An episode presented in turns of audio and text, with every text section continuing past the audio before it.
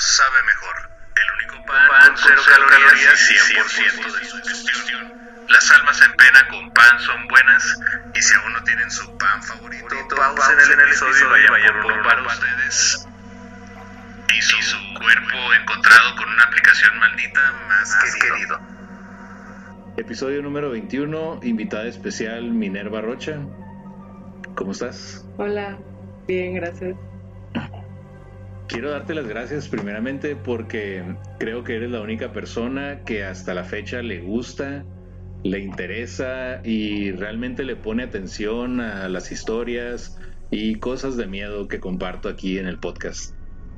De hecho, pues es que desde niños siempre compartimos como el gusto por el terror, mirábamos películas, escuchábamos La mano peluda y es algo que nos ha unido más allá del lazo familiar. Ok, ¿y qué te parece esto del podcast? Pues se me hace algo eh, padre llevarlo a otro nivel, eh, este gusto, amor por el terror, lo sobrenatural. ¿Creías como que iba a llegar a que iba a llegar a este punto de tener micrófonos y No, a ese punto no lo dudaba, sino más bien combinarlo con tu trabajo y tantos episodios ya. Am, pues la verdad es que eh, igualmente, o sea, como que fue poquito a poquito, por eso ah, les digo que si quieren empezar hay una aplicación que se llama Anchor y la neta sin esa aplicación yo creo que no, no hubiera sido posible porque am, no sé cómo le hacían antes eh, las personas que empezaron con esto de los podcasts porque la neta está, no está difícil cuando tienes una aplicación donde tienes todo ahí para grabar, editar y hacer todo el desmadre. Está difícil cuando en aquel entonces no había nada de eso. Pero me imagino que era muy parecido a hacer radio, así que ya nada más era el hecho de subirlo a una plataforma como Spotify o así. Y, y de las personas que, que estaban ya haciendo podcast, eran como muy recelosas, o sea, no compartían cómo iban empezando. ¿Cómo le hacían? Ajá. Ok. ¿A qué edad te diste cuenta que te gustaban todas estas cosas de terror? Creo que fue en la primaria, los primeros, o sea, como iba en primero, que empecé a ver la película de Chucky. Esa fue la primera película de terror que vi. Y a partir de ahí, pues fui subiendo de nivel Freddy, eh, las películas de Jason. O sea, empezaste con tu gusto por el terror, por películas y... Sí, primero fueron por películas.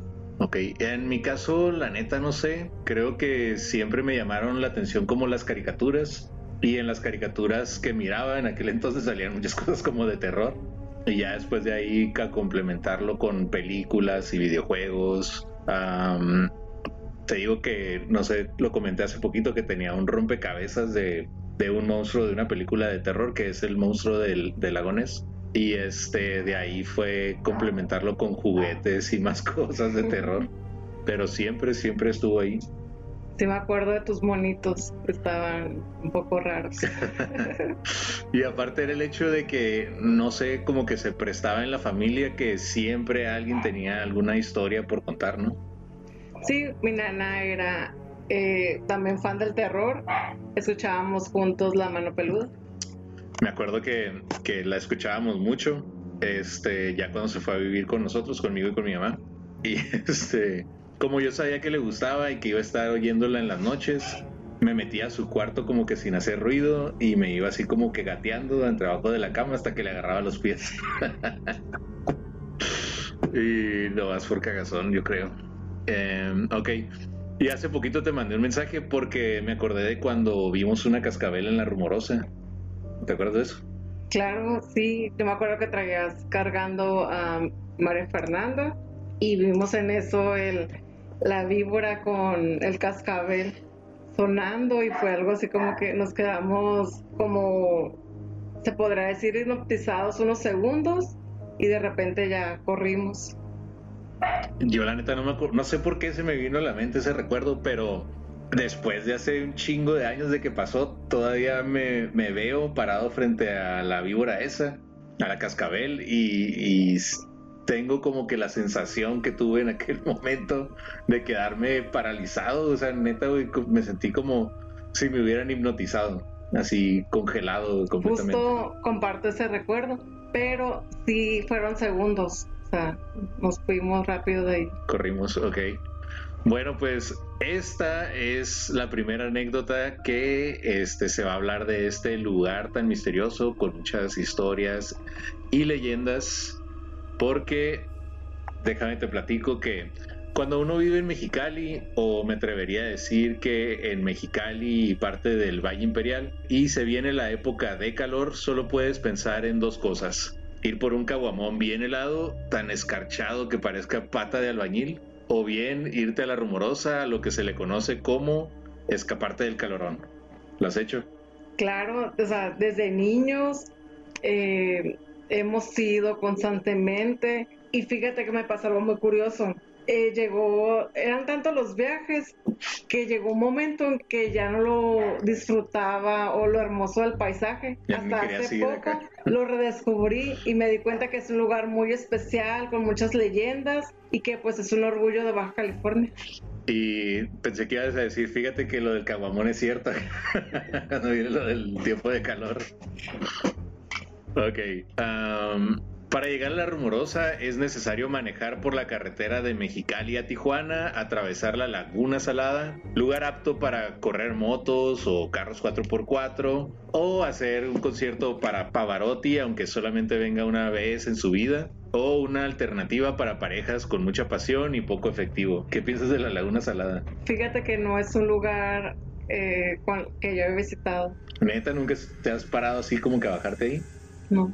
En alguna ocasión ah, hice una sesión de fotos para los perros que tenía. ¿Te acuerdas de los perros? Sí.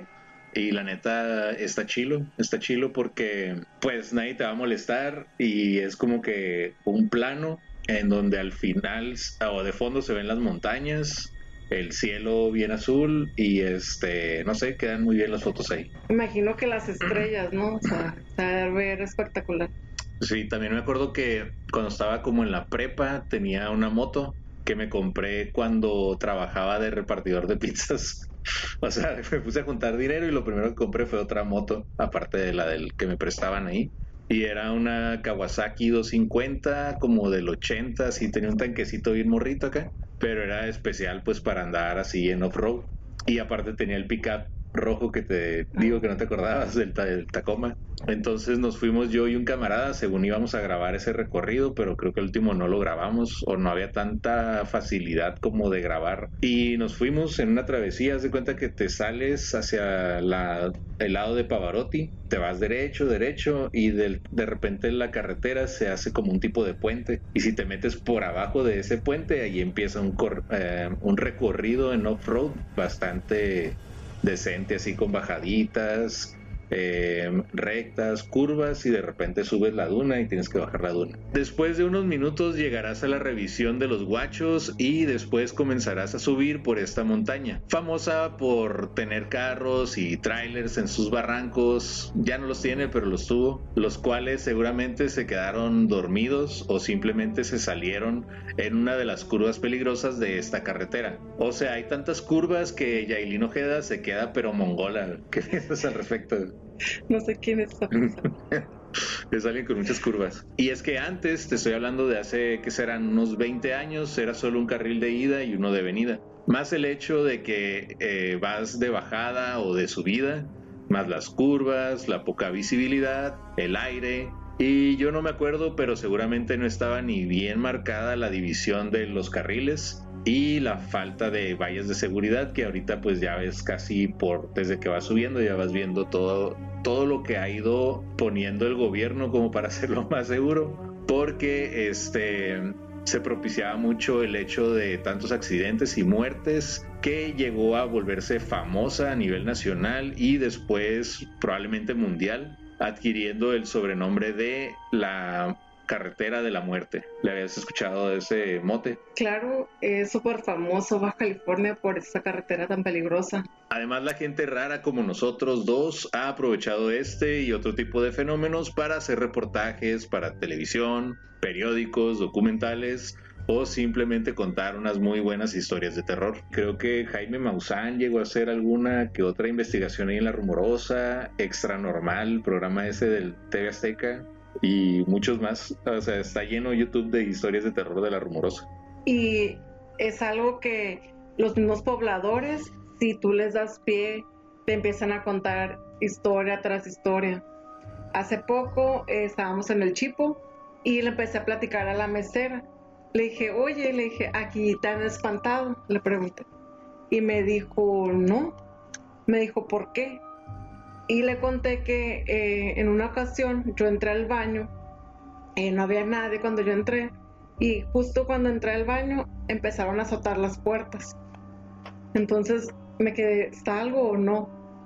Y salí y no había nadie en el lugar. Entonces lo tomé como algo sobrenatural. Y ella a su vez me empezó a contar de todos los traileros que van y desayunan y empiezan a contar sus historias. Ya, si quieres pon tu celular aquí porque parece que te estoy volteando a ver las piernas y cosa que no, porque ni que fuéramos de Monterrey. si hay gente conectada o no? Sí. Ah, es todo. Ok. Eh, Así que si logras recorrer esta montaña por alrededor de 40 minutos, llegarás a un bonito poblado, notarás cómo el clima va cambiando poco a poco. Inclusive si tienes suerte en el camino podrás ver hasta un borrego cimarrón y el premio a sobrevivir a las curvas, los fantasmas, los carros que rebasan donde no se debe de rebasar y el miedo a las alturas seguramente será comerte unos tacos al vapor que la neta ya no saben igual como antes. ¿Estás de acuerdo? Malísimos, no lleguen ahí. O chingarte un café y un pan, que el pan sí estaba bastante rico. En especial del chip. Del, del chipo. Del chipo. buscar donde hay pinturas rupestres y subirte a una piedra porque eso es lo que hace uno al llegar a la rumorosa. ¿Hace cuánto que no te subes a una piedra? Desde niños yo creo. De hecho la foto que tengo ahí, no sé ahorita si hay chance lo saco ahí para que se grabe, eh, fue ahí en la rumorosa. Sí, está muy padre. La tomó Erandi. Está muy padre. Pero pues es que es lo que uno hace, subirse a las piedras y... ¿Por qué? No sé, pero es algo que tienes que hacer. ¿Pero en qué tramo fue eso? Ah, ya ves que está el poblado y está como un oxo nada más, ¿no? Antes de llegar ahí a la casa del abuelo. Ok, a tu mano, como si fueras hacia, hacia la raqueta, el, donde está la cabaña de mis tíos. Ah, hacia la izquierda, pero atrás de los negocios o casitas que se ven ahí, por ahí hay un caminito que te puedes ir y te vas metiendo y ya es así de que la sierra, todo lo que da. Y hay un chingo de piedras y pues te digo, no sé, eso es como un instinto de, y no sé si por ser hombre, pero porque como que Erandi no se quiso subir a ninguna piedra, pero sí Félix me siguió el paso así de que, ay, yo también me quiero subir acá. Hombres aventureros. Ok. Y pues sin más que agregar, aquí les traigo unas historias terroríficas que ocurrieron en la rumorosa. La enfermera Eva. ¿Has escuchado esta historia? Claro. Es, famosa, ¿no? es el clásico. Y, la cuento por lo mismo, porque es tan clásica que, no podía faltar si se habla de la rumorosa, pero hay un chingo de historias más. Mm. Su nombre era Eva, era una amable y linda enfermera, que siempre estaba dispuesta a servir a los demás, incluso aunque no estuviera en horario de trabajo. Como en una ocasión que tocaron a su puerta en medio de la madrugada, eran personas alborotadas por un accidente que había ocurrido en la carretera de la Rumorosa. Ella sin pensarlo fue a aquel lugar el cual ya tenía fama de que era habitado por seres del más allá. Pasaron las horas pero Eva no regresó a casa, simplemente desapareció de la faz de la tierra. Sus familiares y amigos la buscaron por la rumorosa, carreteras y sus alrededores. Lamentablemente nunca fue encontrada. Se contaron diferentes rumores sobre su desaparición. Uno de ellos fue que ella fue secuestrada por una secta satánica e hicieron un ritual en el cual fue sacrificada para el diablo. Porque no la puedes sacrificar para alguien más, ¿verdad? Tiene que ser para el diablo a huevo. Imagínense el video de éxtasis del cártel de Santa, o sea, tipo así, pero no tan así, con menos cholo y más satánico. ¿Sí lo has visto ese video? No. Neta, qué cosas ves en televisión, mira, o en YouTube. Por lo menos ese grupo. Es un video famoso del Cártel de Santa. Sale como un diablo, así en Calilla el güey, que es un físico, físico culturista y está tocando eh, en una torna y está una morra amarrada en la parte como de abajo. Están como en un kiosco en un parque y está lleno de cholos alrededor y todos los cholos le están haciendo así y la morra está amarrada acá. Ok, el primer rumor entonces fue que eh, fue víctima para un ritual de una secta satánica. El segundo rumor es que ella se perdió en el camino y los malignos fantasmas de la rumorosa la atormentaron hasta que cayera entre los cerros, perdiendo su vida en el accidente. Quiero hacer una pausa, pero te acuerdas que en una ocasión se volteó un camión de Tecate? ¿Nunca escuchaste de eso? Sí. Y salió en las noticias. Ahí mirabas cómo la gente sacaba sus más bajos instintos por llevarse todos los 12 y 24 que pudieran. Hasta hubo putazos y toda la cosa por rapiñar cerveza. Me pregunto yo cuántos 24 podría cargar. en caso de que se volteara un troque lleno de cheve enfrente de mí, porque a huevo me bajaría para agarrar cheve. Con la consigna, ¿no? De que, ay, ya está asegurada la mercancía, llévense todo. La neta, quizá ahí no se miraban y, oh, bueno, como chofer, no creo que te vayas a poner ahí a defender tanto a tu empresa, así de que no se lleven la mercancía, porque te van a agarrar entre todos a madrazos, pero... Sí, yo creo que lo que menos piensa es en recuperar algo de mercancía. El tiempo pasó y los pueblos ya se habían olvidado de Eva y su historia en la rumorosa. Sin embargo, no sería para siempre, pues el descanso de la joven fue interrumpido por el deseo de una cristiana sepultura. Así que la enfermera se levantó entre los difuntos y regresó al lecho de su muerte en la rumorosa. Los lugareños y viajeros cuentan que por las noches en la carretera de la rumorosa una mujer vestida de blanco se aparece entre las curvas y pide aventón con su rostro triste y pálido. E independientemente te pares o no, ella se sentará a tu lado en el asiento trasero de tu auto, pero solo durará por unos segundos, pues al parecer no puede alejarse de sus restos. ¿Has escuchado de eso, de que se sube en el carro, aunque no la invites? Sí sobre todo a los hombres ¿no? que viajan por eh, de madrugada. Y debido a esos espantos cardíacos, se dice que muchos de los automovilistas pierden el control del auto saliéndose del camino, destinados a tener fatales accidentes en los cuales muchos han perdido la vida. Y aunque el fantasma de Eva ha provocado tanto temor y desgracia a los transeúntes, no hay que olvidar que ella también fue una víctima, la cual probablemente solo quiera regresar a su casa. Y a la vez es una historia de terror, pero está también como para la Rosa de Guadalupe, ¿no? Porque qué triste. Sí, porque qué, qué fin tan más triste para alguien que su vida fue servir a la gente. Sí, y a lo mejor, o sea, me hace sentido el hecho como que quiera regresar para tener una santa sepultura y que zarra que si te mueres en un lugar no puedas moverte, no sé, a lo mejor más de una milla porque como están tus restos en ese lugar, tampoco no los puedes abandonar como espíritu acá. Me hace una estupidez, porque se supone que si eres un espíritu, pues eres libre de irte a donde quieras, ¿no? Pues parece que si fue una muerte violenta, una muerte inesperada, ese es el tipo de destino que tiene tu alma. Ah, pues yo no sé, pero si me llego a morir, quiero viajar por el mundo, por lo menos. lo que no hice o irme a otro lugar, pero que Zarra siempre está en la rumorosa y en la carretera acá, chale. Hay otra historia que es el hospital mental y de ¿Has visto o has ido al, hospital que está en la rumorosa? No. ¿Neta? ¿No te has metido ahí? No. Creo que tenemos que hacer un viaje. Ok. Sí, este. De hecho, aquí lo manejan como hospital, pero realmente sí fue un manicomio. Perdón, no manches, qué onda con esta Miller Light de J Balvin. Y aquí nos están diciendo, parece que están tomando yogur. es la Miller Light edición de J Balvin que este, espero que luego no se vaya a filtrar ahí que el vato tuvo que orinar en la mezcla de la Miller Light para hacerla, o sudarle acá o algo que tenga de Nirvana. restos del cuerpo de J Balvin ahí. y nos estemos pisteando acá el, cuerpo de J Balvin. Mm. No manches, tiene un chorro de gas. El hospital mental, haz de cuenta que Erandi tiene una amiga que se llama Cintia. Y esa muchacha tiene su familia una casa ahí en La Rumorosa. Pues como a unos 10 minutos de ahí si te vas así como que por una calle que no lleva a ningún lado, de repente sales a ese lugar que es el hospital. Y a huevo, pues me tuve que meter ahí, investigar piedra por piedra, pero estaría chilo ir a grabar. Y, y ok, ahí te va la historia el Hospital Mental y de Leprosos. En 1930, una de las primeras acciones para crear el Hospital de la Rumorosa fue la urgencia de desalojar el Hospital Civil de Mexicali. Previamente, la legislación nacional planteó un escenario diferente para Carlos Trejo Lerdo de Tejada. Qué hueva de nombre, güey. ¿Por qué ponen tantos nombres, de la gente, de aquí en México? Porque no, nada más se llamaba Carlos Lerdo y ya, Ah, no. Ok, fue el gobernador del territorio norte de la Baja California. En el centro de la ciudad Mexicali estaba situado el Hospital Civil en completo abandono.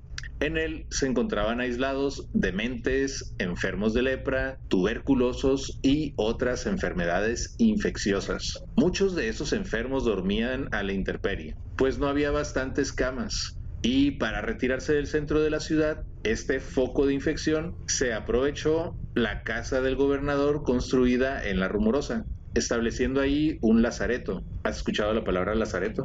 No. Ni yo tampoco, la tengo que buscar ahí en Google. ¿Qué significa?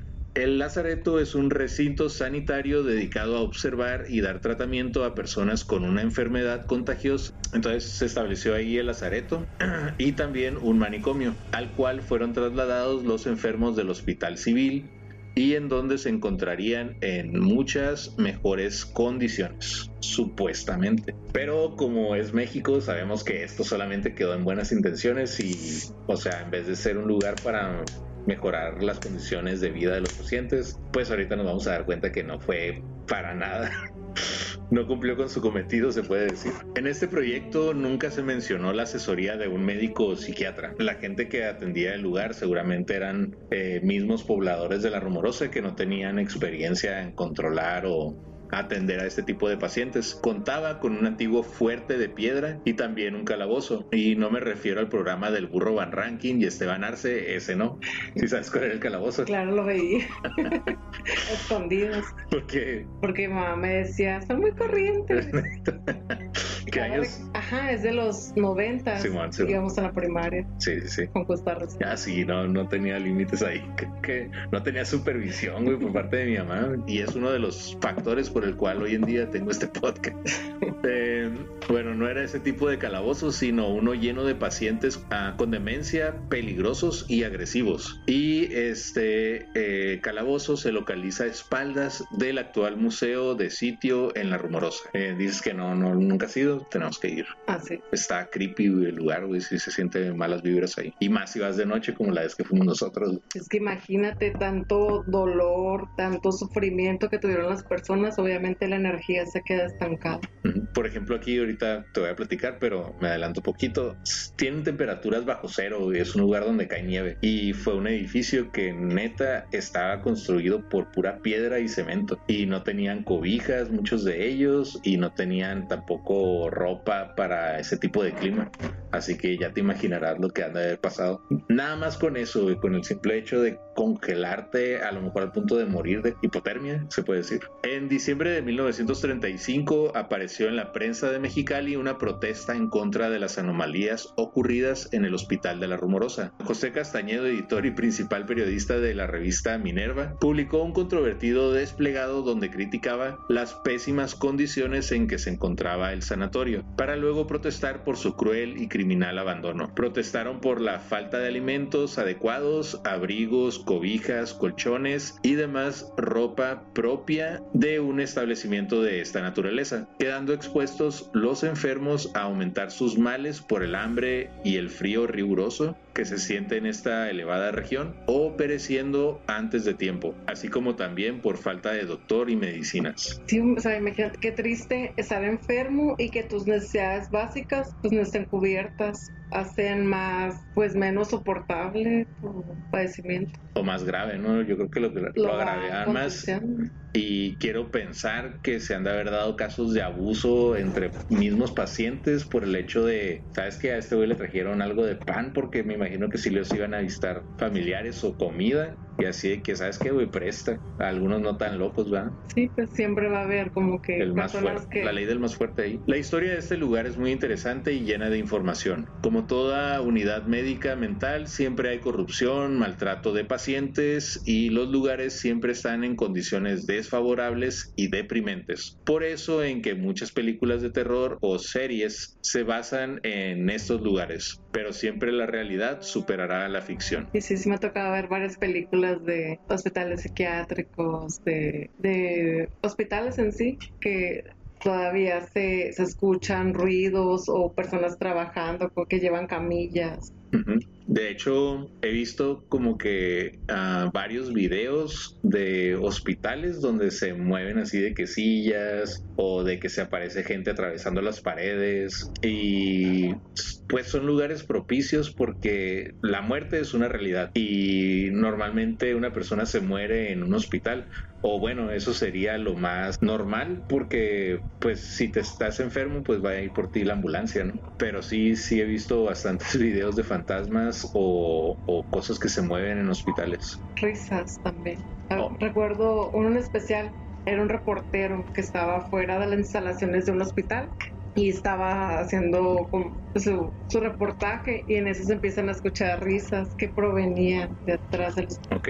De hecho, creo que los de leyendas legendarias también y tienen ahí un programa como de cazafantasmas y a uno de los lugares que fueron fue a un hospital ahí en Ciudad Juárez. No escucho eso. Ok. Am, ¿Has escuchado de la aplicación Randonáutica? Claro. ¿Qué has escuchado de Randonáutica? Pues que es una aplicación, tú la descargas en tu teléfono y te va dando coordenadas de, de lugares pues de manera como pues aleatoria, ¿no? Y una vez que llegan a ese lugar pues encuentran eh, una maleta con un cuerpo, eh, restos eh, óseos, o sea, puras cosas turbias. Sí, este, curioso el hecho de que es una aplicación que puedes descargar, eh, o sea, ahorita mismo podríamos descargarla y tiene la facilidad de que detecta tu ubicación, te lanza unas coordenadas según lo que tú quieras encontrar, Ah, sí. porque la puedes programar como para encontrar un refugio o encontrar algo misterioso o algo raro. Ah, ok. Yo pensé que era lo que te tocara. Ah, no, creo que sí, creo que sí puedes como que escoger lo que quieres ver y en base a eso te da las coordenadas y cuando llegas ahí, si tienes suerte, puede que encuentres algo, como lo vamos a ver en este caso, que se llama Randonáutica y los restos en la rumorosa. Abraham Arelis y este dice que las primeras veces que, que utilizó la aplicación no, no lo mandó, bueno, lo mandó a un lugar pero no apareció nada, no encontró nada, o sea, tuvo que seguir insistiendo hasta el punto de que llegó a dar con algo, pero fue como a la tercera, o sea, no, no tiene tanta falla la aplicación. Ah, Y a- algo, esto lo escuché en un programa que se llama, este, es un podcast, se llama Terrores Nocturnos. Y cuando lo escuché que dijeron la palabra de Tecate y la rumorosa, me quedé a la madre. hasta- me acuerdo que estaba trabajando y dejé de hacer lo que estaba eso me haciendo interesa. por ponerle atención, porque es bien raro. Te digo que hasta- eh, últimamente me he dado cuenta que pasan cosas raras aquí cerca. Eh, por ejemplo, en Blight, te digo, está como a unos 15 minutos de donde me estoy quedando, unos geoglifos que son como pinturas re- rupestres, pero en el suelo del desierto sobre la arena. Y todo ese tipo de cosas me llaman mucho la atención de que, o sea, tú escuchas historias a veces de que en partes de Estados Unidos, pero bien lejos de aquí, o en Europa, o en Asia, o en Rusia, y dices, ah, pues como sea, no, no está aquí presente, no te puede hacer nada, pero cuando escuchas algo que sí es de aquí, dices a la madre acá, qué pedo, y, y, esto fue lo que le pasó a este, a este camarada, el Abraham Arelis. No lo conozco, pero ya es tocayo por llamarse Abraham. La nota dice así. Grupo de jóvenes procedentes de Mexicali acudieron durante la noche del pasado lunes a un rancho ubicado en el poblado de La Rumorosa, donde encontraron restos humanos. De acuerdo a videograbación realizada por los mismos jóvenes, se encontraban utilizando la aplicación Randonáutica, acudiendo a un punto ubicado en la cercanía del rancho Campo Amor en el Cóndor. Está casi Pues no sé dónde está el rancho, ¿verdad? Pero el cóndor está cerca de la cabaña donde están mis tíos. Sí, me suena. Ahí fue que se encontraron con un vehículo Dodge Ram 2500 color negro, con placas de circulación AM52943, donde al inspeccionar en los alrededores se percataron de olores fétidos. Tras unos minutos es que localizaron restos humanos en los alrededores del vehículo, así como algunas prendas de ropa, entre estas un pantalón, unas botas y un sombrero color blanco. Y no sé por qué, pero seguramente le gustaba la banda a este camarada. ¿Tú qué crees? Suena como que fue asunto del narcotráfico. ¿Tú crees? O sea, por el hecho de traer botas y sombrero o por qué? Sí. O por traer una trocona 2500 RAM negra. Todo en su conjunto. Ok. Probablemente o estaba relacionado con el narcotráfico o al vato le gustaba escuchar corridos tumbados y Alterados. y alterados. De forma inmediata es que se dio parte a las autoridades de la Dirección de Seguridad Ciudadana de Tecate, quienes acudieron al lugar de los hechos, donde confirmaron se encontraban dichos huesos. Oficiales son quienes solicitaron a los jóvenes las declaraciones en torno a estos hechos para el levantamiento de los informes correspondientes. En el lugar fueron requeridos autoridades de la Fiscalía General del Estado para proceder con las investigaciones en torno a estos hechos. Asimismo, se espera, sea mediante necropsia, eh, se logre dar con causa de fallecimiento. Randonáutica es una aplicación de teléfonos el cual los usuarios son guiados a diversos puntos en la ciudad donde se han localizado con cosas particulares. Esto dependiendo de lo que se menciona en la búsqueda. Extraoficialmente se dice que pudiera ser una persona no localizada.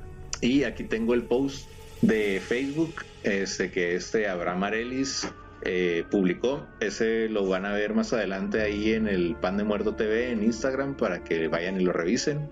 Y dice así, con la novedad raza que fuimos a la rumorosa. Baja California, México para jugar un rato a la famosa aplicación Randonáutica. Si no la identifican pueden ver un video del Dross, ya que aquí en Mexicali, sinceramente, en dos ocasiones nos llevó a lugares donde no encontramos nada paranormal.